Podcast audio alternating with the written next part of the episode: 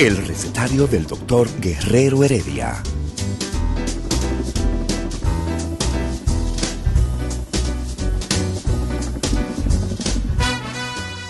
Una respuesta para cada pregunta. Una receta para cada problema. Ven a nuestra propuesta radial, amena, diversa y solidaria. Con alto sentido humano y profesional.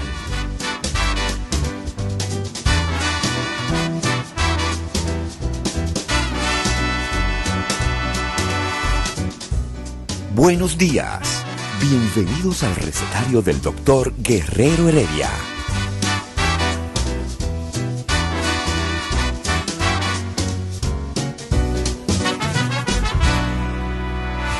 El recetario del doctor Guerrero Heredia. Tú sabes que yo decía, ¿no? Lo de lo de los talibanes. Decía Hegel que la historia era teleológica, o sea, la historia seguía, seguía un fin. Pero a veces tenemos altos y bajos, dos pasitos para adelante, tres pasitos para atrás, pero al final el hombre avanza, porque tan pronto camina, caminar es avanzar. Pues bien, la historia se ha detenido de nuevo en Talibania. ¿Viste, ¿Viste, ese nombre? Qué chulo. Talibania, que es Afganistán. Eh, ¿Qué decir de que volver a los velos, que las mujeres vuelvan a, a ser lapidadas si se le ocurre pegar un cuernito, si enseñan el tobillo? Imagínense ustedes, nada, es, es la vuelta, es la, es la vuelta, teleo, es la excepción teleológica a la regla diríamos, eh, al estilo hegeliano. ¿Cuánto va a durar? Óyeme, yo no sé cómo ellos van a bloquear el Internet o cuáles son las políticas que va a tener Afganistán sobre el Internet. Pero yo no creo que esas, esas reglas a la mujer puedan durar mucho. O si no va a haber un ejercicio de flexibilización. Y uno dice, ¿qué diablo hacemos nosotros? Dame un segundito, Isidro, termina de, abrir el, el, el asunto. Óyeme, no, eh, teníamos a Isidro que quiere comer algo porque la gente de rumbo de la mañana come tuna y disparate, pero no le brinda ni a Isidro ni a, ni a Ismael. No le brinda, no le brinda. Cuando el hambre viene genética en esos campos donde se, donde se criaron, por ejemplo, Domingo Páez y, Ricardo Nieves vio un teléfono a los nueve años. Y Fafa el pobre duró tanto tiempo preso que después tenía que comer cualquier cosa. Y ellos aprendieron. Ahí la única que no tiene hambre es Patricia. Pero bueno, ¿cómo, cómo, va, cómo va a pasar? ¿Por qué estamos hablando de, una, de, un, de un país donde quizás el 0.5% de la población sepa dónde queda República Dominicana. ¿Y qué es Afganistán? ¿Por qué Afganistán ha sido un país tan en guerra la vida entera, codiciada por las grandes naciones? Porque ahí no hay nada y lo que hay es chivo, chivo, piedra y, y montaña. Sin embargo, tiene que ver mucho con el famoso opio, ese opio, esa, esa, esa, ese vegetal, esa flor de la amapola donde se saca, se sacan la, la, heroína, se saca el opio, opio, heroína, vienen todos del mismo derivado. Yo creo que es un paso hacia atrás, no, no sé lo que dicen los comunistas de, nuestro programa, eh, ni los románticos comunistas que están esperando de nuevo a, a Natalie en el Parque Gorky allá en la Unión Soviética, los que quieren la Unión Soviética de nuevo. Pero sí, se ha dado un paso hacia atrás. No creo que dure mucho. Oigan que se lo digo. No creo que en Afganistán los talibanes se implantan de nuevo esas leyes tan radicales con las mujeres, aguanten mucho. Porque no creo que la mujer... Fueron 20 años. 20 años de libertad. Donde la mujer se quitó todas esas plu, todo eso, todos esos telares, todas esas cosas, aprendió a usar el celular. ¿Cuántas mujeres son profesionales? ¿Cuántas mujeres se hicieron profesionales en, en esa época? O sea que va a estar interesante eh, la situación política de ese país. Y nosotros hablábamos de represión.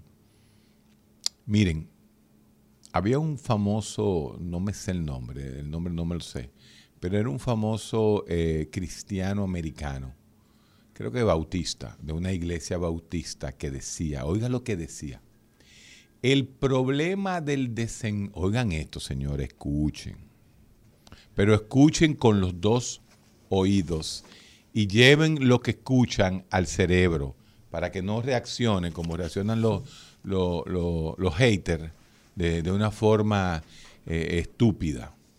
Oiga lo que él decía.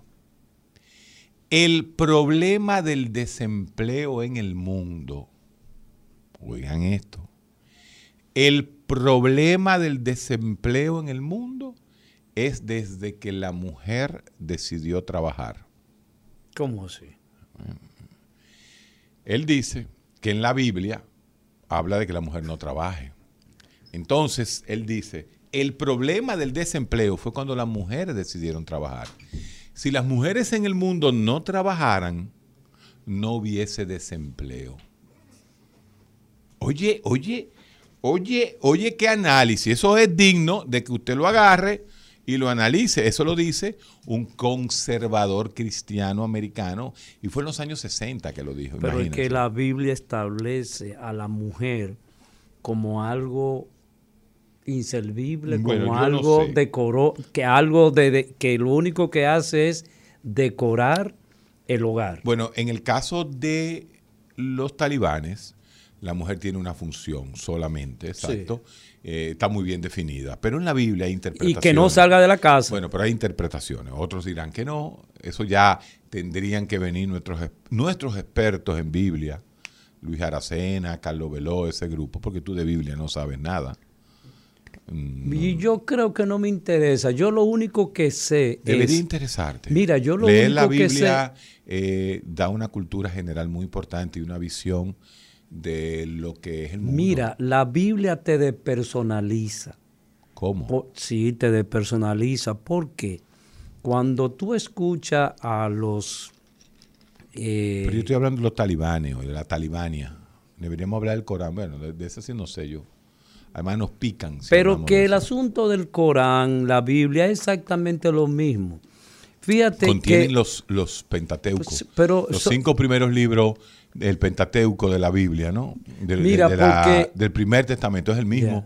En el Corán, en el, en el, lo, con los judíos y en el, y en el, en el Talmud y en el, y en, el, y en la Biblia. Mira, todos pertenecen al mercado mundial religioso. Todas esas mercado, mercado mundial, religioso. Ah, nunca se ha cuantificado cuánto deja la llegada a la Meca cada año? ¿Cuál es la inversión que se realiza? ¿Cuál es el dinero que genera? La égira. La llegada de esos... Eh, Cuando Mahoma va de la Meca a Medina. Exacto. ¿Qué, ¿Cuántos recursos deja eso? ¿Cuántos recursos eh, ha recibido y recibe diariamente la Iglesia Católica? ¿Cuántos reciben las iglesias protestantes que reparten permanentemente papelito en la calle. Y yo tengo una anécdota, no sé si te la he hecho. Pero tú puedes... que una vez, oye, una vez... Es que tu odio hacia la iglesia... Pero escucha, hombre, no es ningún odio, Señor. Okay, es simplemente que los creyentes fanáticos entienden que son los, los, los únicos que tienen la verdad absoluta de la interpretación de la naturaleza. Pero tú como psicólogo consideras que un fanático religioso cristiano o católico tiene los mismos niveles de fanatismo de un musulmán de tipo talibán. No, no, porque ah, entonces, porque entonces pon la diferencia. No, pues, hay una diferencia obviamente, como hay una diferencia entre los protestantes eh, cristianos y los católicos cristianos, hay una diferencia. hay unas interpretaciones diferentes. Fíjate que ellos no se ponen de acuerdo, Héctor. O sea, tenemos a, los, a esa división de los cristianos católicos y los cristianos protestantes. ¿Cuántas cestas religiosas eh, cristianas tú conoces derivada de esa concepción? No sé, usted sigue con ese tema, yo no voy a tocar ese tema. Son muchas. Entonces, no se ponen de acuerdo.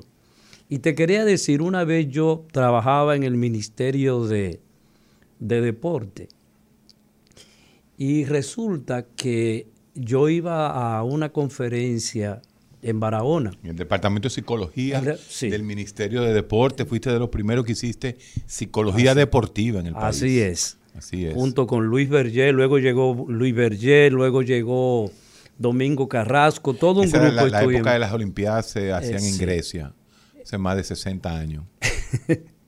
este, acompañé Domingo Carrasco también. Sí, Domingo Carrasco, cuando yo me fui para Estados Unidos, me sustituyó en, en el ministerio. Y Luis Berger también. Y Luis Berger también. El mismo que trabaja en violencia, nuestro amigo. Entonces resulta que yo iba para Barahona y estaba en, yo no sé si lo puedo mencionar, en Caribe Tours. Sí. Y estoy eh, parado en la fila para tomar el autobús y llega un protestante repartiendo los papelitos. Y yo, Héctor. En aquella época. Sí, en aquella época. Y yo, Héctor, de manera honrada, le, dije, ateo. No, yo no le dije eso. Le dije, no, muchas gracias, señor. Ay, ay, ay, ay. Héctor, ¿para qué fue eso? El tipo empezó a señalarme y a decirme que yo estaba poseído por el demonio. Ese que está ahí está poseído por Satanás. ¿Y cuál era la evidencia de que tú no estabas poseído? Yo era un ser, una persona normal. ¿Y qué es lo que resultó? las demás personas empezaron también a hablar y a, señalarme. Resultado, me fui en el autobús solo. Nadie quiso sentarse al lado mío. Pero eso fue bueno, buenísimo. No, obviamente que fue bueno para mí, pero lo que te quiero decir, la experiencia marcada del fanatismo y la concepción... A mí me gusta el contagio del fanatismo, que es muy típico ¿Ah, más así. Guy Lebord en su libro Psicología de Masas, lo dice claramente. Si hay algo que rápidamente prende en la psicología de masas es el fanatismo. Fíjate, él lo, planteaba con el nazismo en, en, Alemania, pero también lo plantea con las religiones. O sea, pocas cosas comunes pueden contagiar rápidamente a una masa. Y eso, son, eh, eso, eso es lo que pasó ahí. Hubo un contagio no ético Así es, que contradice la teoría acerca de la psicología del espectador, en donde nadie interviene, puede haber un accidente. Y hay un grupo de personas que están simplemente Difusión contemplando. de la responsabilidad. Exacto. Y resulta que nadie interviene para socorrer a esa persona. Así es. Pero si uno lo hace, todos saltan a hacerlo. Así es el, esa, ese también el estudio del pordiosero y el tipo vestido en frac. Así es. El tipo que viene en un frac, un frac esos, esos, trajes, pues, elegantes. elegante. El tipo se desmaya en la ciudad de Nueva York y el que estaba al lado de él lo recoge. Al pordiosero duraron dos horas para que vinieran a, a, a, socorrerlo. Así mismo es. Pero bueno, esa es la naturaleza humana. Esa, sí, esa es la naturaleza. Pero hay, un, hay un, una, una, naturaleza que nosotros debemos analizar de Afganistán. Pero para, para, para que tú veas lo que es la vida. No voy a decir quién, porque es alguien muy cercano. Eh, oye, esto, radio. eh, íbamos nos paramos en un semáforo y entonces viene un, limonero de eso y le pide algo a alguien. Y entonces, deme un peso. Ah, en aquella época le da un peso. Y le dice, y le dice el, limonero, ay, Dios te, eh, eh, Dios te bendiga. Y le dice el que está al lado mío, Dios, Dios no existe. ¿tú crees que si yo estuviera existiendo, tú estuvieras pidiéndome? El tipo se impacta, ¿no? El, limonero. Me dice, Dios existe para mí, que soy rico, pero para ti no. A ti te está engañando Dios. Y yo recuerdo cuando los comunistas hacían eso, ¿no? Les rompían, les rompían los esquemas a, la gente pobre, porque la gente pobre fue el principal, fíjate que el principal eh, escollo de, los movimientos socialistas y comunistas en el mundo fue la religión, sin duda alguna. ¿eh? Eso, es una, eso es una realidad. Pero, como tú dices, eh, el fanatismo lo nubla todo. El fanatismo es a los trastornos mentales lo mismo. El trastorno mental en el individuo se convierte en fanatismo en la masa. ¿Y tú una masa fanatizada es una masa que no piensa y que reacciona de forma primitiva. Sí. ¿Y tú crees que hay un fanatismo colectivo en los talibanes? Óyeme, es interesante e, ese tema. El tema de, Talibania, como le digo yo, es un tema interesante. Porque todos andan armados. O sea, un talibán es un tipo con su traje, pero con una AK-47. Porque eh, talibán significa estudiantes de, religión. Sí.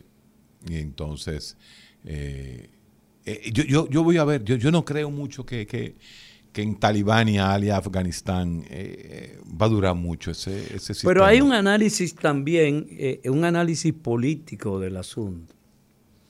Y los no, tú estás de acuerdo con los talibanes. Yo no estoy. ¿Cómo yo puedo estar de acuerdo con los talibanes? Porque los talibanes son antiimperialistas. Pero ¿y cómo yo puedo estar de acuerdo con reacciones, con eh, eh, pensamientos irracionales, Héctor. Amel, respétame. Pero son antiimperialistas ellos. ¿Y qué tiene eso que ver? Contra todos los Pero señor, ¿quién entrenó?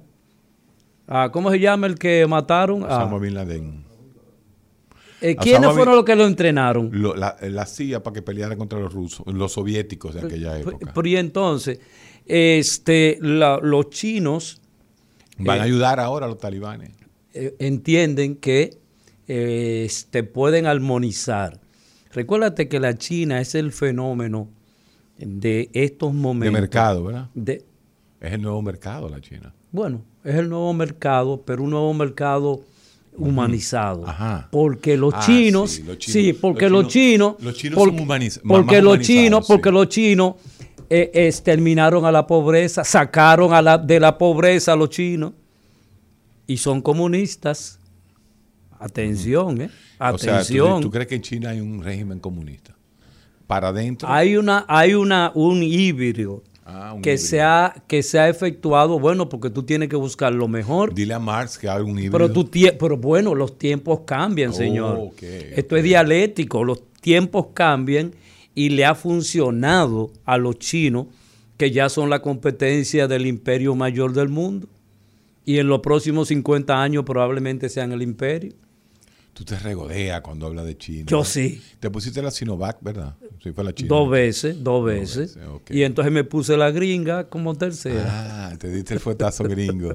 Hipócrita. Tú estás viendo. Esa es una hipocresía. Oh, Esa es parte de la realidad. Eh, ah, parte de la realidad. Vamos, vamos a ver, háblale al pueblo, a ver si, si el pueblo quiere comentar algo. Pero aquí no hay este- teléfono. aquí no te, ah, aquí tú lo tienes. Eh, a mí me ajustaron el teléfono. aquí todo junto así. La obsesión de Isidro. Mira, ten tu teléfono, que tú eres que sabes de ese teléfono. Pero, pero eh, realmente el, fenómeno, Héctor, el fenómeno de los talibanes ahora, ahora. 682 se agrega, se agrega a la realidad que está viviendo el mundo. O sea, una realidad que, ahora tiene otros matices con la llegada de esos fanáticos que son religiosos, eh, y que se ven jóvenes, son jóvenes que tienen ese pensamiento. Recuérdate que el 95% de la población afgana obviamente cambió, eran analfabetas. O sea que ese es un pueblo que todavía, haciendo frontera con China, ¿eh? vive de manera primitiva. Pero vamos a escuchar las opiniones en la introducción que hemos hecho de nuestros oyentes acerca del tema que tú planteas, del fanatismo religiosos y los talibanes en estos momentos. No, pero no, no, necesariamente. Los talibanes, porque imagínate, eso es un tema, eh, sino el fanatismo, cuando, cuando uno se fanatiza con alguien. Buenas. Sí, buenos días. Eh, ¿Cómo están ustedes? Bien. Yo, yo quería hacerle una preguntita. Eh, la pregunta es, ¿es posible que haya un ateo fanático Claro. Sí. porque su compañero. Usted picó cerca, usted picó cerca aquí. que él va a decir algo. No, espérate, usted picó cerca aquí en el programa. Sí, él tiene un ateísmo fanatizado. Ah, sí. Porque, porque yo lo noto a él, a veces cuando él habla de, de otras religiones, ¿verdad? Que, que plantea otras religiones, siempre él plantea desde un punto de intolerancia pero él mismo yo lo noto intolerante también en torno a las demás a las demás maneras de pensar. Porque es la manera de pensar. Pero sin azúcar. Y, yo he denotado eso en él, claro, nunca, nunca, nunca intentando faltarle respeto. sí, sí, sí, falta el respeto a veces también. No, no, no. pero sí noto un ateísmo en él, intolerante. Mira, tú sabes, tú sabes qué pasa. Pero oye, oye, ¿qué pasa, mi niño? Eh, escúchame ahí. Todavía no se conoce el primer eh, ateo que haya quemado en una paila a un fanático religioso. Lo que nada más se conoce son fanáticos religiosos quemando ateos. Entonces, cuando tú, tú saltas con esa premisa general, tú dices, bueno, pero, y como son la excepción, porque justamente este tipo de, de, pensamiento, fíjate cómo él dice que lo dejaron solo, en, tenía lepra. Un, un ateo hace 60 años era un leproso en tercer mundo.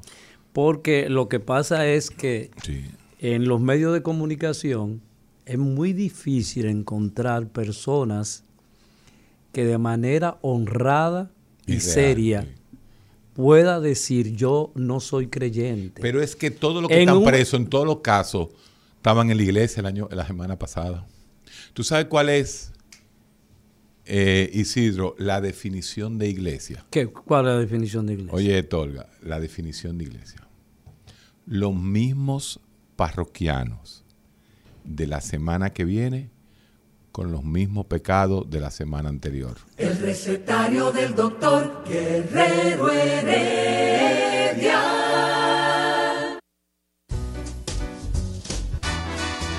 Día de sabiduría y filosofía en el recetario del doctor Guerrero Heredia. El recetario del doctor Guerrero Heredia.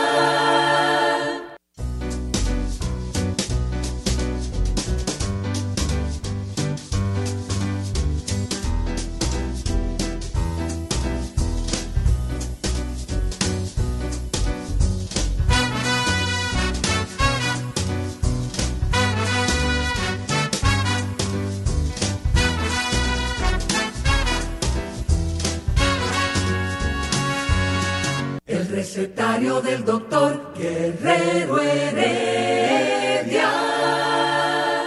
Muy buenos días a la audiencia del recetario del doctor Guerrero Heredia y este segmento resumen de salud que llevo yo, el divo de la salud. Miren, anoche estuve soñando con el doctor Guerrero Heredia.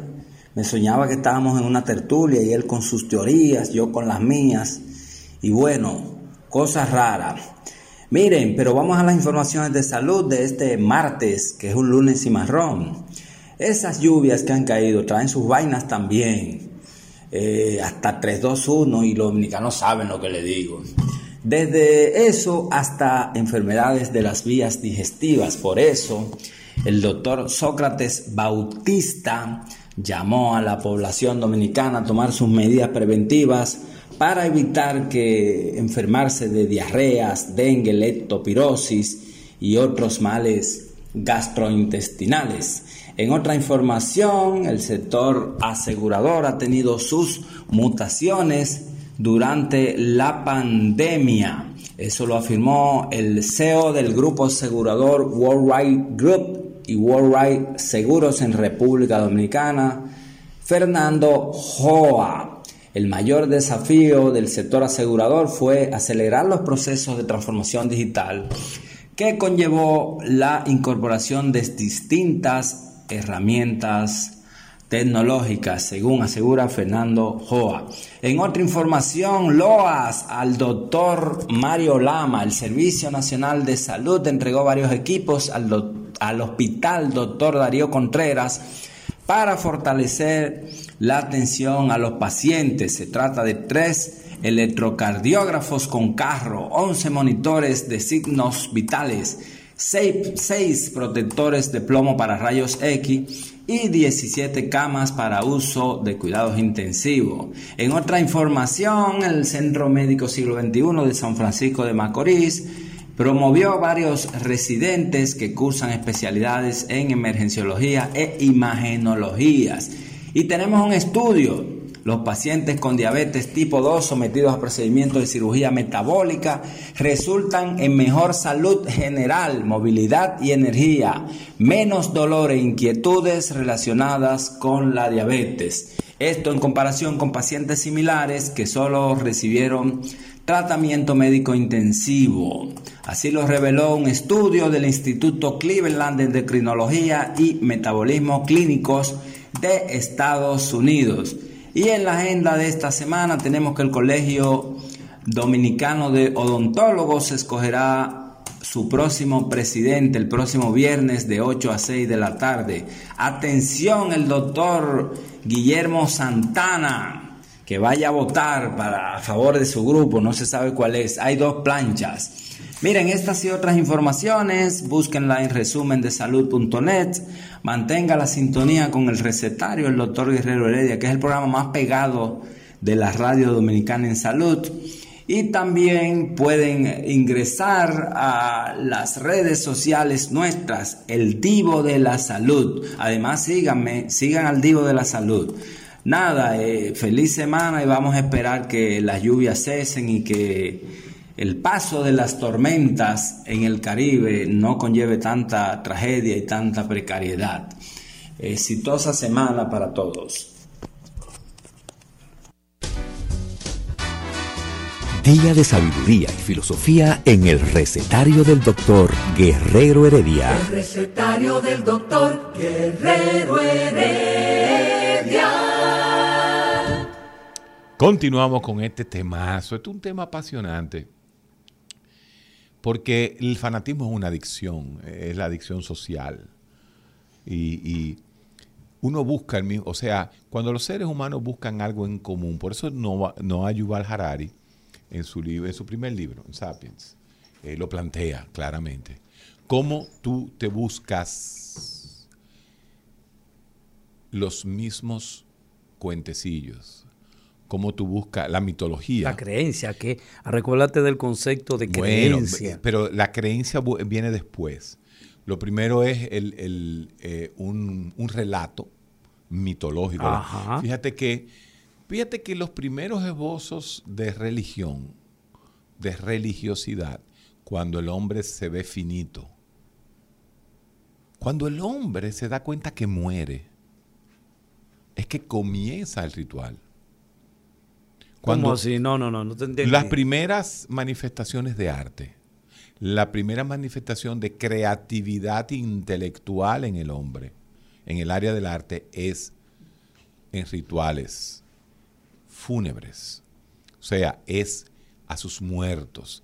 Esas primeras pinturas que hay del arte rupestre son con respecto a los muertos cuando se van. Cuando la persona ve que tú te conviertes en en algo inmóvil, en algo que no reacciona, en algo que no puede defender. Que no respira. No respira. Y lo grande es que a los tres días, esa misma persona que estaba cerca de ti comienza a oler mal. Entonces tú tienes que apartarla. Entonces es ahí donde, y, esto es pura antropología estructuralista, neoestructuralista más que estructuralista. ¿Por qué el hombre entierra? Porque le huele mal no por otra cosa. Entonces, cuando tú te despegas del cadáver, es que tú haces el duelo real. O sea, el, el hombre primitivo tenía el concepto de muerte, era cuando tenía que alejar, llevar a otro lado al cadáver y entonces lo enterró, lo tiraba, lo alejaba del lugar. Cuando se crea esa lejanía es que viene y te hace falta la persona. Entonces, y entonces viene la representación mental y lo dibuja. Gracias, exactamente. Entonces tú quieres mantener esa figura y la dibujas a tu forma. Entonces eso te acuerda a ese tótem paterno, ¿no? Entonces, eso va creando esa mente, esa mente, hacia dónde se fue. Aquel que yo dejé, aquel que yo aparté, aquel que yo enterré, aquel que yo pinté. ¿Qué pasa con él? Entonces hay una contradicción. Y esa es la gran pregunta existencial. Y, y ahí viene una también una interpretación humana difícil a veces de entender. Y es lo relacionado con la muerte. Cuando ya hiede, los humanos decidieron enterrar el cuerpo del que muere. Primero lo alejaban, sí. Lo, alejaban y luego... cogían una cueva nada más para eso y no la habitaban. pero sabemos que es, enterrado en la tierra. Pero ¿qué resulta?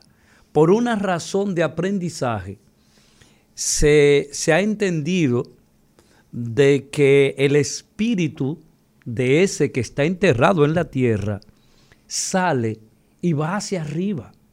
Y por eso hay la concepción de que es arriba donde se van los espíritus y es arriba donde también existe Dios.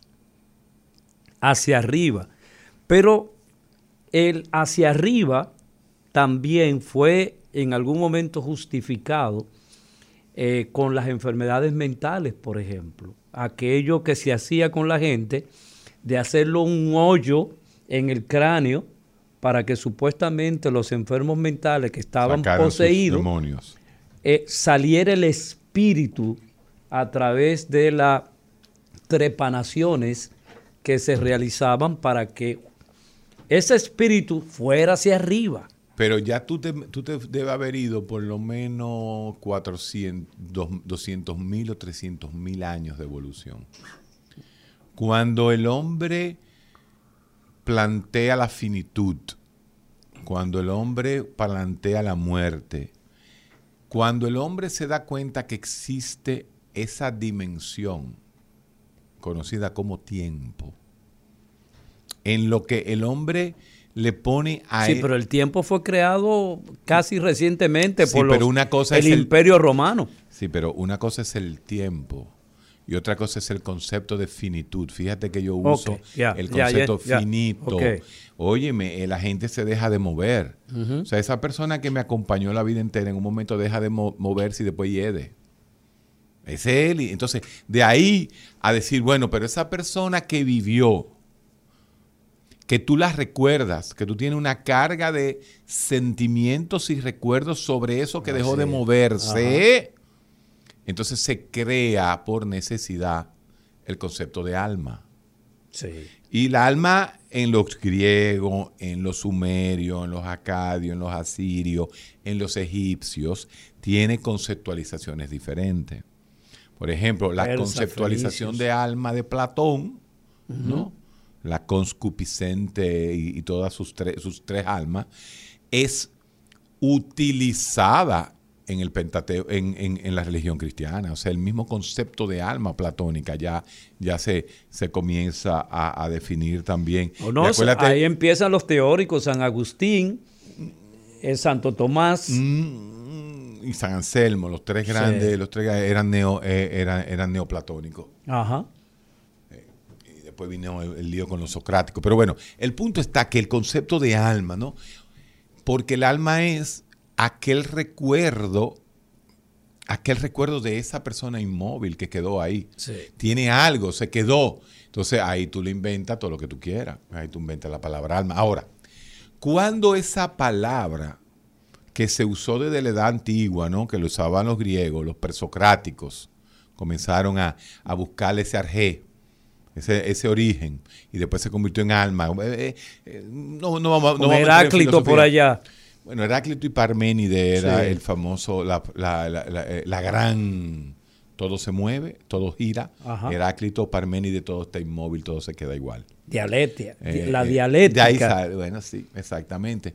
Pero el punto la dialéctica comunista, dile. ¿Qué coño dialéctica comunista? Por Dios, déjate de estar hablando, hablando de, comunismo cuando estamos en, lo presocrático. Y, y, la filosofía. Ah, era la democracia lo que salió la, filosofía marxista no plantea la dialéctica como consecución y explicación de la naturaleza. Hágame el favor, eh. Continúe. Eso no. Eso viene de Hegel. Continúa, hermano. Primero Hegel. El padre de eso es Hegel con la síntesis, la antítesis Y, la, en eso estamos de acuerdo. Entonces, pero bueno, acuérdate que Marx se pone a la izquierda de, de, Hegel, como se dice, y la interpretación. Pero ese no es el punto. El punto es quedando en la parte psicológica. Cuando el hombre le da connotación, comienza con connotación mágica hace su arte frente a esa persona inmóvil, esa persona que murió. Y la construcción del concepto de alma, ¿verdad? Ahí comienza el esbozo de eso que es un sentimiento más una memoria en un ser humano que le vamos a llamar la transmutación de las almas transmigración de las almas. La, eh, ahí es que viene ¿no? todo ese sistema de creencia. ¿Por qué? Porque llega un momento en que tú te paras y tú dices, ¿y entonces? ¿Para qué estoy vivo? Sí. ¿Para dónde voy? ¿Y qué es la vida? Cuando yo no me muero. ¿Y qué es la vida, Héctor? ¿Qué es la vida? Y comienzan las grandes preguntas que hacen que el hombre tenga la necesidad de llenarlas. Y la forma más rápida, más fácil y más común de llevarla es creando mitos y cuentos comunes que nos identifiquen a nosotros con los demás. Y ahí viene justamente la construcción, la construcción del fanatismo que toma una de esas ideas como únicas y válidas. Y si tú no crees en eso, te fusilo. No, no, si tú no crees en eso, no eres parte de mi grupo. Exacto. Por eso te dejaron solito en la en Caribe Tour. Porque en un momento dado el tipo, el tipo lo que hizo fue acusarte de que tú no eras del grupo. Sí. Y por eso te, Me aislaron. Te aislaron. Así mismo es. Así es. O sea, fíjate el peligro que... Yo no creo que eso pase ahora. Yo creo que eso fue en, aquella época, en la época de Balaguer. Sigue pasando. Sigue pasando. Sigue pasando. Sí, sigue pasando. No, Porque no, porque aunque tú no lo creas, eh, y con eh, que me excuse el amigo que me llamó y me acusó de fanático. Él no acusó, él analizó. Analizó, ok. Tú, si toma un, a un experimento en el metro de Santo Domingo y habla a un discurso en contra de la religión para que tú veas que si no te sacan violentamente, te insultan y te dicen todas las fechorías que pueden decírsele a un ser humano. Me están diciendo que cambiemos ese tema, que eso deprime mucho. ¿Por qué a usted le deprime la muerte si es lo único seguro? Total seguridad eso. Al revés, eso debería ser tomado como, como, como, como lo que es. Como una manera también, Héctor, de educar, de saber que va a llegar y qué hacer entonces. Por eso la familia... Ahí que viene la teoría de, este muchacho que trabaja en Rumba, ¿cómo se llama? Eh, Ricardo que él dice eso, de que, pues señor, todo se queda, porque hay que creerse cuando usted llega al poder, de que usted va a ser eterno. Él, utiliza ese, él hace ese ejercicio heideggeriano de humildad. no, porque hay, un momento de endiosamiento al poder. que muchas personas al poder, eh, como lo, explica tu ex tío eh, León Tebrea, eh, como mi ex tío. Sí, porque eh, tú es tío ya. Entonces, eh, ¿cómo, eh, el, poder cerca a las personas? Y tú entiendes que lo que tú tienes en ese momento será eterno, será permanente. Y tú vas a trascender más allá de eso que tú tienes. Bueno, hay muchos ejemplos en estos últimos meses sobre esa gente que se creía que el poder era eterno. Y me gustó, tú sabes que me gustó algo que vi en las redes de, del presidente Abinader, que decía que él llegó a la política por inspiración, por gusto. Ese fue uno de los boches más chulos que yo he oído. En, no, no, a mí me, me, fascinó eso. Y que otros llegaron por, necesidad. No, le dio hasta con el cubo de la... La verdad que sí. O sea, porque al final eh, también Georgina Duluth eh, en algún momento también expresó de que ella, no era culpable de muchas cosas que ella había obtenido porque sus padres eran de clase media. o sea, hay realidades que tú no puedes esconder. Abinadel nunca sufrió de no tener que desayunar. tuvo, por las condiciones que sean, todos sus problemas básicos resueltos. Y estudió en el que era en ese momento el colegio de varones más elitista del país, que era el Colegio Loyola, que era manejado por los jesuitas, quienes son la élite intelectual de la iglesia. Así es. Así es. Y gente hasta con supermercado en Nueva York. O sea, no estamos hablando. Ah, no, no, sí, no, y en, y en Miami también tú tienes pero fueron los que, los que trajeron, trajeron la civilización a América. unos dicen que fue un atrocidio, nada, pero si no hubiese sido por esos grandes jesuitas, no se hubiese alfabetizado eh, eh, América. Bueno, todavía tuviéramos en taparrabo. Sí. A eso hay que decirlo. Eh. Pero regresándonos al peligro, yo no sé si pueda decirlo así, al peligro de los fanáticos que han llegado a Afganistán y que supuestamente habían estado desaparecidos y tomaron a Siria y prácticamente, bueno, destruyeron a Siria. ¿Es, Afganistán el Vietnam del siglo XXI? Yo pienso que sí, que va a ser eso. Que va a ser eso. Eh, pero lo que pasa es que Vietnam después de después que salieron las tropas, en 30 años se convirtió en un país de segundo mundo, de primer mundo de primer mundo, casi. Y Vietnam cada vez hay menos, eh, menos analfabeto, una buena... Te uno de los ¿Tú países, sabes que los chinos... ¿tú sabías que es uno de los países más fáciles de vivir ahora, Vietnam? Sí. Barato, bueno, con calidad, todo. Porque yo no sé, la cultura asiática es una cultura totalmente diferente, disciplinada. Pero no son los afganos. Afganistán pertenece a la, a la Euroasia. Sí no son chinos. No, no son chinos, obviamente. Eso es interesante cuando se va pegando ese, esa, esa China de esa zona, porque una cosa son los tailandeses, los vietnamitas, los malasianos, los chinos, los japoneses y los coreanos.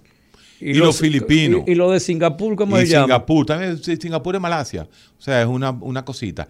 Ellos, esos son la raza amarilla que la gran mayoría o son ateos como los chinos o, son musulmanes, la mayoría, como en Indonesia, que son el país de mayores números musulmanes. Pero cuando tú te vas pegando, cuando tú vas retrocediendo hacia el oeste y llegas justamente ahí mismo, ya la cultura, cuando tú pasas esa, esa, eh, eh, esos, eh, esos Himalayas, entonces tú entras a las, a las otras culturas, la India, a Persia, a esa zona de Irán, Afganistán, Irán, Irán, a los arios. Y te das cuenta que los arios están divididos entre los hindúes y también musulmanes. Eso no es igual. Un afgano no tiene nada que ver con un chino. Un afgano no tiene nada que ver con un vietnamita. Sin embargo, como tú dices, al estar eh, al haber esa cercanía geográfica, y una cercanía religiosa también con la mayoría de esos países, eh, pues aparentemente, y volviendo y cayendo el tema de que la China va a ayudar a, a, Talibania. Talibania, está bonito ese nombre, eh, a Afganistán. Ahora bien, yo me imagino, ahora, eh, yo me imagino que la misma China le va a pedir a los talibanes ciertas concesiones de libertad al manejo de las mujeres. O sea, que va a ser la China la que va a poder negociar con ellos ese tipo de flexibilización de ese dogma en contra, en contra, no, ese dogma a la mujer. Recuérdate que hacen frontera. Sí, muchísimo. hacen frontera y o sea que los chinos realmente... Una frontera inexpugnable, mi Son unas, son unas montañas gigantescas.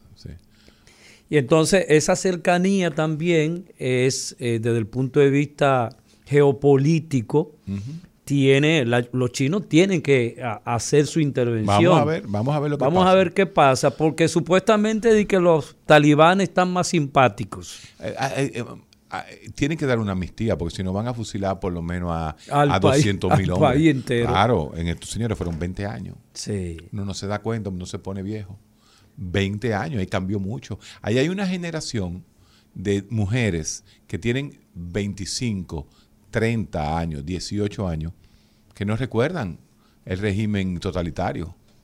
Entonces son mujeres que se hicieron bachilleres, que se hicieron profesionales y que ahora van a tener que volverse a esconder. Y que, ponerse la buca de nuevo. Es un lío. Es un, lío. donde solamente se ven los ojos. Y ahí que los chinos van a, van a tener cierta eh, eh, consideración. De hecho, los franceses prohibieron el uso de la puca. Burga. Burga, burka, burka.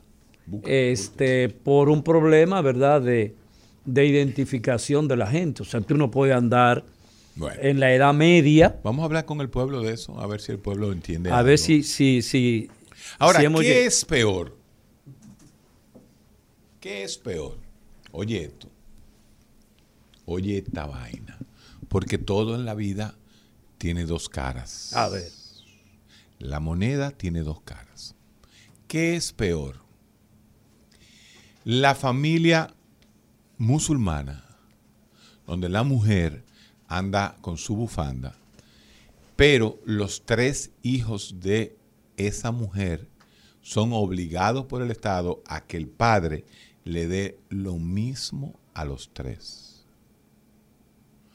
O la típica paternidad irresponsable tercermundista de los pueblos cristianos de América Latina, donde un pendejo tiene cuatro hijos, uno en Azua, uno en Barahona. ¿Uno en dónde? ¿En dónde? En Azua. Uno en Barahona. otra provincia. Azua con Z. uno en Azua, uno en Barahona y dos en San Juan de la Maguana.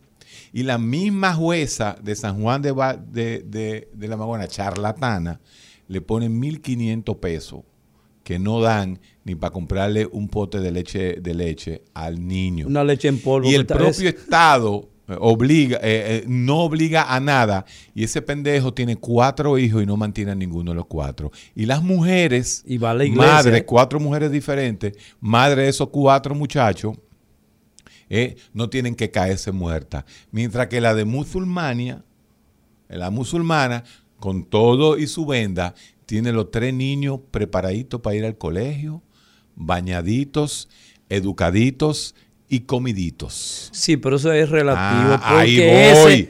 Esa es la palabra. Ya tú la dijiste. La relativa. Ah, que la mujer en, los países, en los países musulmanes anda detrás del hombre. Pero en los países cristianos anda detrás del hombre pidiéndole. No, pero en ese en el subdesarrollo. Es muy chulo. Ay, la mujer, ay, sí, que tiene libertad. Libertad. Ve donde una mujer de Azua, de las tábaras, de Azua, de las tábaras. ¿De dónde? ¿De dónde? de la tábara de la tábara de Azua. Y pregúntale si ella tiene la libertad de ir a comer al Vesubio. Pero, pero. Ah, pregúntale si ella tiene la libertad de ir a poner una demanda realmente. No lo tiene. Entonces, la libertad es relativa, papá. Buenas. La libertad es relativa. Sí, la escuchamos. No quiso hablar. Buenas. Hello. Hey, saludos. Sí, saludos. Para usted, señor.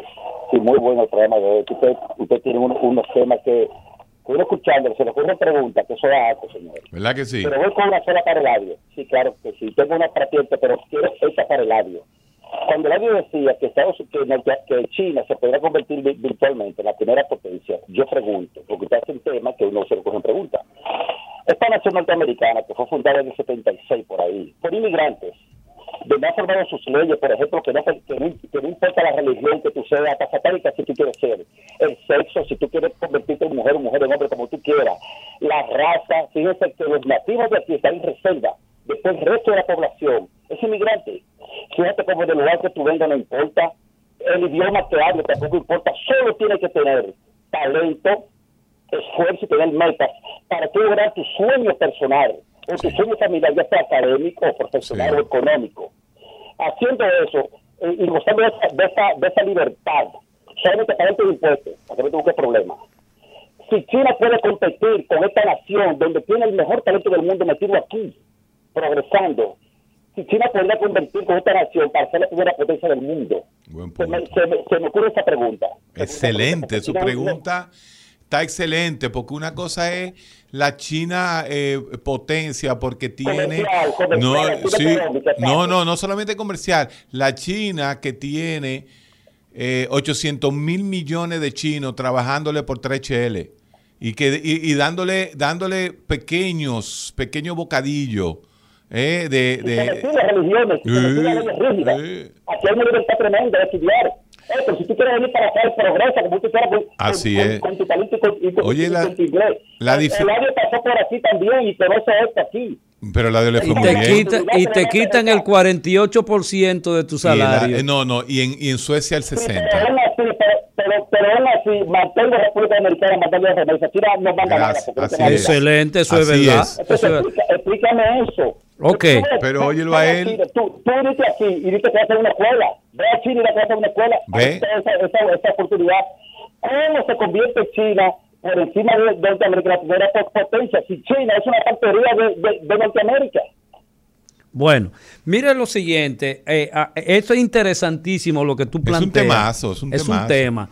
Eh, hay unas condiciones que uno siempre tiene que explicar para poder entender eh, que desde el 1700, eh, 1700 en, ah, ya en República Dominicana había una universidad que no sepa qué nos... Ah, bueno, el asunto está en que los norteamericanos llegan en el 1700, en el Mayflower, por allá por Boston, No, no, o sea, Maine, te- etcétera, 1770 etcétera. Es las revoluciones.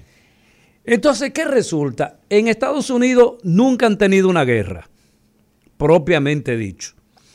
Eh, eh, desde el punto de vista de la naturaleza, la naturaleza dotó a, a- a- a- a esa parte del continente absolutamente de todo, incluyendo hasta petróleo. Y luego, para buena suerte, compran Alaska para tener enlazar con el otro polo. En segundo lugar, se han robado, yo no sé si esa es la expresión. No, yo creo que tú siempre caes en el... Escúchame, pero, eres un malagra- ¿Cómo no, me- pero no me, pero no me, no me ¿Pero interrumpa. qué es robado? Si a Alaska se la vendieron No, fueron los, hermano, vagabundos. Yo no estoy hablando de eso, yo no estoy hablando Los de eso. zares fue que se la No estoy hablando de eso, Ah, estoy bueno. diciendo que prácticamente todos los cerebros maravillosos del mundo se fueron a Estados Unidos, conquistados por Estados Unidos, y ¿Tú? todavía continúa. ¿Tú? Y todavía Pero continúa. tú, ¿dónde, fue, ¿dónde fue que tú te fuiste? La construcción, Perdón, ¿a dónde la fuiste? construcción, la construcción del puente Brooklyn, del Manhattan Bridge, de todos esos puentes, del George Washington Bridge, puente de dos niveles, de dos pisos, donde por uno pasa el tren, el otro los camiones, ¿Y los entonces? carros. Estoy hablando de la maravilla de los cerebros, de los mejores cerebros del mundo, señor. Entonces, ¿qué resulta? El tuyo también. Cuando tú haces el análisis entre Estados Unidos y, y la China, es totalmente diferente. Estamos hablando que los chinos es la mayor población del mundo. Los chinos acaban de celebrar de que sacaron de la pobreza a toda su población. Los americanos Los- no tienen que celebrar eso porque la sacaron hace 200 años. ¿Quién te dijo a ti eso? mayoría, por Dios. 42 millones de pobres. No, pero tú no puedes comparar- 42 pero- millones de no, pobres. hombre, no, hombre, la- la- Dios, donde baja, se baja, donde donde la riqueza es alabada y donde la, la- la- la abundancia de la riqueza de un grupo determinado es eh, lo- la mayor alabanza. Entonces, ¿qué resulta? Que uno no es, eh, eh, ¿cómo se dice eso? Duro escuchar decir que en los próximos 50 años Estados Unidos dejará de ser la principal potencia del mundo.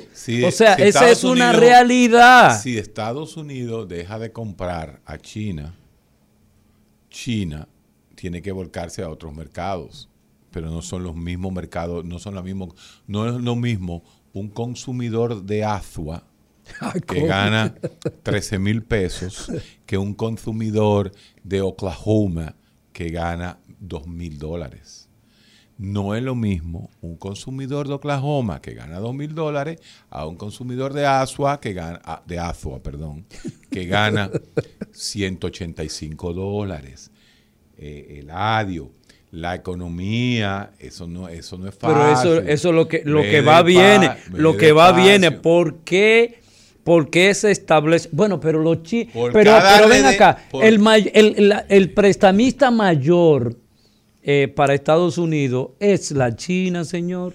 Obviamente, porque no tiene cuarto, tiene tanto cuarto y como no invierte en su gente. Oye, el otro. No invierte. Pues, señor, sacaron de la pobreza a los chinos. Pero eso la OMS con un criterio de pobreza que Oye, tiene. otro. De ¿Cuánto se le paga? Ya llegó el reaccionario a hacer el análisis. Eh, eh, no, aquí el único que reacciona eres tú.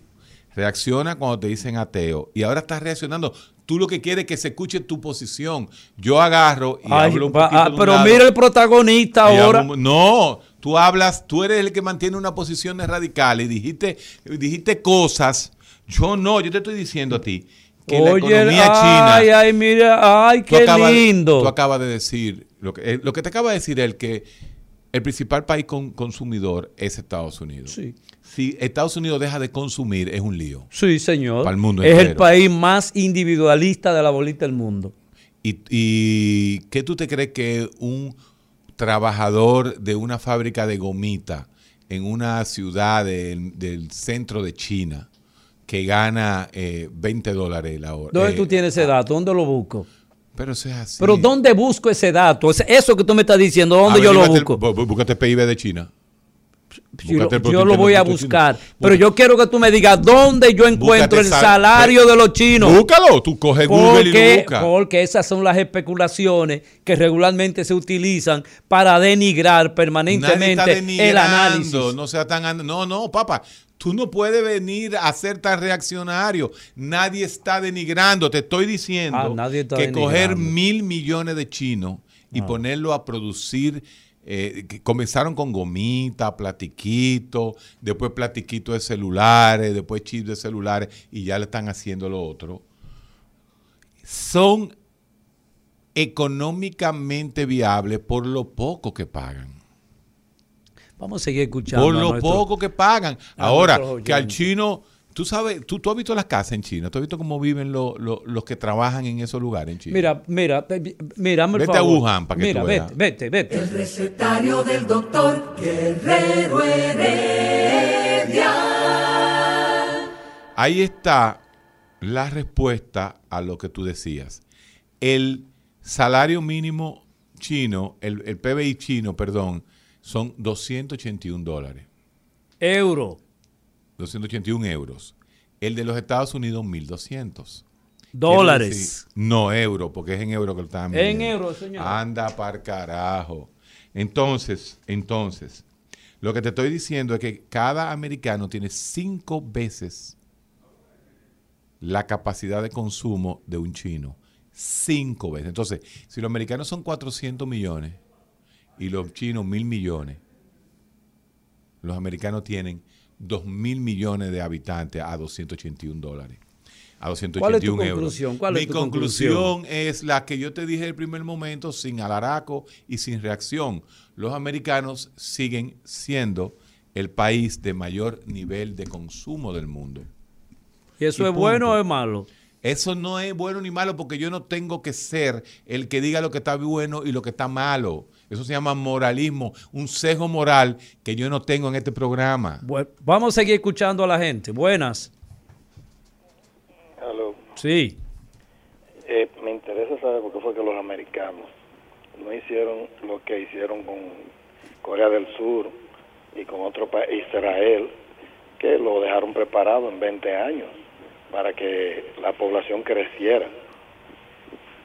No, pero no es lo mismo, no es lo mismo en Israel. Israel primero tenía todo el apoyo del mundo entero, los judíos son, eh, eso es otra cosa. Y llegaron educados. Y, en, Israel hay un 100% de alfabetismo. Sí, señor. En, en, Afganistán debe todavía el 90, el 90%. No, no, no, ya no, ya no, ya eh, anda ¿Tú crees que ya anda por lo menos por el 50% de alfa, de analfabetismo. Entonces, señor, no compare no compara Israel, el Estado de Israel, eh, la misma Corea del Sur ha tirado para adelante, Singapur, y todo es a base de educación. Usted no ve que lo que están haciendo los afganos es romper los mecanismos de educarse y que solamente van a leer ahora el Corán. Buenas. Buenas. Aló, buenos días. Sí, buenos días. ¿Cómo está, Malavio? Bien. Eh, al doctor al doctor Guerrero, ¿cómo está? Estoy tranquilo aquí, cuéntame. Es Sandy que habla. Dímelo, Sandy. Diciendo yo que a los talibanes de momento le van a pasar igual que el Estado Islámico y con el, y con el califato, que desaparecieron de la faz de la tierra. Bueno, ya lo sabe. Uy, uy, espérate, espérense. Vamos a ver lo que pasa. Sí, buenas. Sí. ¿Cómo se explica que Israel siendo un país más organizado que nosotros, menos que nosotros, mejor sistema de salud que nosotros, más disciplina que nosotros, tenga más muertos y más contagiados que nosotros. Todos los días pueden Israel pero eso no tiene, eso no tiene que ver por cuidado intensivo ni que por nosotros. Israel tiene otros, mire, tiene otras cualidades eh, hasta hasta de clima Señores, eso tiene que ver, y que, que, sea verano, pero el verano de allá no igual que de aquí, mi doña, el verano de allá, señor, señor que doña, yo que lo estoy oyendo de lejos, lo estoy oyendo, no tengo los audífonos puestos. Amigo, allá es seco, es un clima seco, seco, SSO, no tiene el nivel de humedad que tiene el clima dominicano. Y cheque, re que te cheque, coge el Caribe busca muertes de COVID en todo el Caribe durante año y, y, todo este tiempo. Y usted se va a dar cuenta que es diferente la cosa. No hemos llegado a 4 mil. Todavía no hemos llegado a 4 mil muertos. Buenas. Eh, antes de mi pregunta, mi querido Eladio. Héctor, mira, la verdad que Abinader sigue cambiando y cumpliendo, ¿verdad? ¿Ya metió un anuncio en el programa o no? ¿Me equivoco? No, pero nosotros no le pedimos, no le hemos pedido anuncio. Yo sé que no, yo sé que no, pero está mirando este programa se escucha. Estamos yo de se escucha. Ah, no, pero es en rojo que salimos, ¿eh? Nosotros salimos en rojo todos los meses. Eladio, si realmente China ha erradicado la, pobreza, no, no, no el pobre, ¿cómo es que siguen emigrando chinos para Norteamérica y cómo es que no sale esa migración masiva hacia China para que las personas resuelvan su problema de, pobreza también, porque eso es lo que busca el mundo. ¿Qué pasa con China que no acepta inmigrantes? ¿Y qué pasa que se le sigue yendo, mi hermano? Un abrazo para ti. Bueno, los norteamericanos también emigran. No, la inmigración. Pero, pero, escúchame, pero escúchame. Pero ¿cómo tú vas a decir que, lo, la, que el concepto de inmigración china y el concepto de inmigración americana? Bueno, el, el asunto es que el problema de la inmigración china siempre siempre se ha dado históricamente. No hay un país, a excepción de Haití, donde no existan chinos alrededor de viviendo en esos países. La inmigración china siempre ha estado y nosotros tenemos una inmigración china sumamente trabajadora que todos hemos conocido de por siempre. O sea que no necesariamente la inmigración es un en el caso de ellos, una realidad mm, que nos dice muchas cosas. Buenas. Buenos días, bendición y salud. Hola. Voy a hacer un comentario para que ustedes me edifiquen y me corrijan. Ahorita usted decía lo que le sucedió hace mucho en, en un autobús. Eso no ha cambiado mucho, porque la gente que cree en lo que ellos, en su religión, ellos se creen que ellos son recién, están salvos y tienen la verdad absoluta. Pero yo pienso que los que lo siguen es más por ignorancia que por deseos de saber, porque no investigan. Una pregunta, mi, doña, escúcheme, escúcheme. Sí, señor. Escúcheme. ¿Quién, ¿Qué sociedad es más ignorante? La, óigame, eh, quiero que, que, lo analicemos sin, sin, sin mucha laraca. ¿quién usted cree que tiene mejor nivel ahora mismo económico? ¿Irán o, República Dominicana? ¡Wow! Irán, nos lleva a nosotros la milla. Irán son musulmanes, la mayoría. Sí. Entonces, ¿quién es el ignorante? ¿Nosotros los musulmanes? Bueno, en este caso somos nosotros, pero yo me refiero específicamente aquí. Ah, gente como manada detrás de una que tiene una falda larga porque le dijo que ya Cristo viene. Bueno, ahí voy.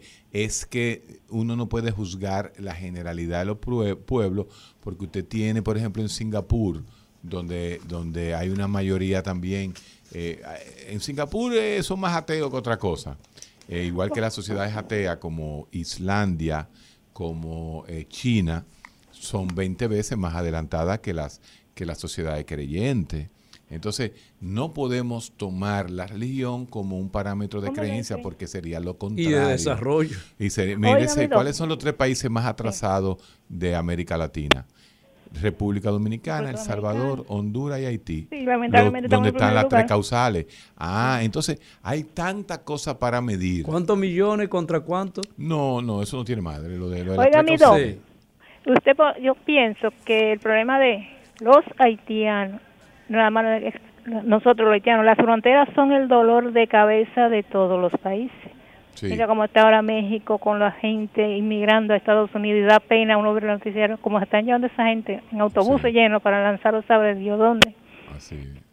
Nos chequeamos. aterrizan, oigan eso, aterrizan en Panamá y comienzan a subir de Panamá hasta la frontera americana. Eso no tiene madre. Mire, la pobreza haitiana es tan pobre. La pobreza. Tan extrema. La pobreza haitiana es tan pobre que ellos no tienen capacidad ni de moverse de sus lugares. O sea, eso de que, la inmigración y que, se vaya a negar, la gente, lo primero es que hay un, hay un, hay un problema de, de, frontera. Tú dices, sí, es un problema, la frontera, viven cruzando, pero los que cruzan son los menos, porque es que ellos no tienen capacidad de caminar 100 kilómetros. O van a comenzar a, a ¿cómo se dice? ¿A qué? Porque la gente busca donde hay comida. Cuando lleguen a la frontera y no haya comida que darle, ya se van a tener que devolver porque entonces, ¿qué van a hacer? Entonces, eh, es, relativo. La gente tiene una idea de que, ahí tembló la tierra, ahora van a venir los haitianos para acá. Pues, señores, por Dios, espérense. Eso no es así. Porque si no hay un plato de comida, ¿qué vamos a hacer? Héctor, y regularmente nosotros pensamos siempre, eso fue en Haití. En Haití, eso fue en la isla. eso es, eso es la isla donde vivimos nosotros y por aquí pasa. Bueno, yo te voy a decir algo. El temblor de tierra más grande que yo he sentido en mis 55 años de vida fue el del viernes. Jueves, sábado, viernes o sábado, no recuerdo cuándo. Sábado. El sábado. O sea, yo vivo eh, en un edificio un poquito alto y realmente eso se movió como una licuadora. Ay, mamá. Pero como una licuadora, hermano. Yo salté y yo dije, no, pero es temblando que está. Y todo se movió. Eso eh, fue duro. Y eso fue aquí, a 400 kilómetros del... del de, en la isla. En la, isla, en la isla. Es la isla, así mismo es. o sea, uno no puede verlo de lejos. Y por eso ese temblor debe, debe hacer que uno también piense en que, bueno, no ha tocado la dicha para usar un término en religioso. diferente, sí. Pero por, por aquí abajo, por Santo Domingo, cruza la falla y sigue para allá.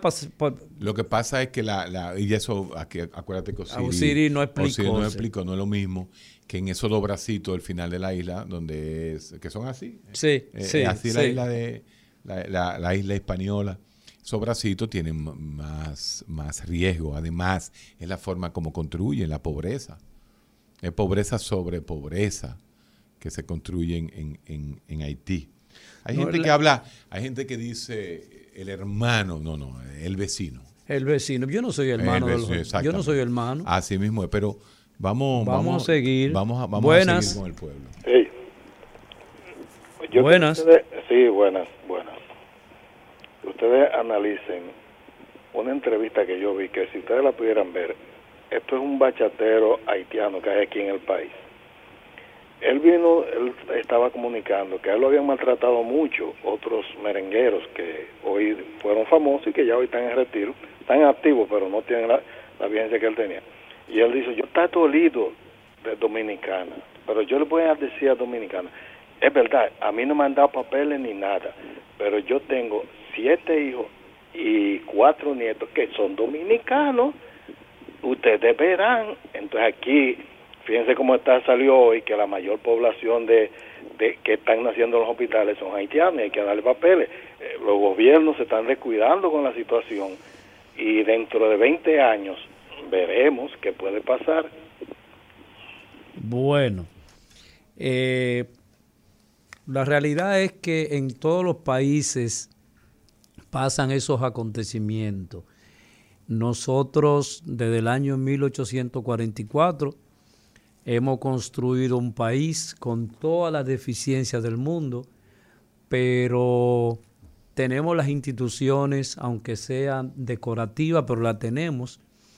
Y nuestro crecimiento también se da, o sea que no, no necesariamente nosotros vamos a ser sustituidos absolutamente por nadie.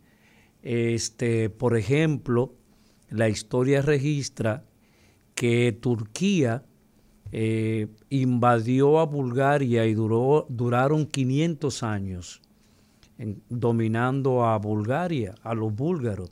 Y los búlgaros se liberaron y es una nación eh, normal eh, que tiene todas sus tradiciones. O sea que los pueblos no sucumben, los pueblos siempre están en la vigencia y siempre están eh, buscando su identidad eh, a como dé lugar, independientemente de lo que acontece. el caso de ese señor, yo también leí la entrevista, es lamentable este, que él no tenga documentación y ojalá se le pueda ofertar, porque realmente eh, fue creativo, fue, tuvo una participación artística importante en el país y ojalá le puedan resolver su problema. Buenas. Buenas. señores, en esta, en esta ocasión, para hacer un comentario, dar la redundancia, al comentario de Rafael Abinader, señores. Es cierto lo que ustedes dicen y lo que dice también, que él llegó al poder sin necesidad y que hay otro que llega a tener con necesidad. Sin embargo, la lectura que yo le doy a eso es que un pobre con talento y con deseo de llegar es más fuerte que un riquito con todo el problema resuelto. Me enseña más el pobre que llegó que Abinader. Muchas gracias, señores. La, las, la, pero el asunto está en que todas las revoluciones del mundo lo han hecho la clase media. Los pobres no han hecho revoluciones. Los pobres participan en las revoluciones pero las iniciativas y quienes han encabezado en el mundo entero, en toda la historia de la humanidad, ha sido la clase media.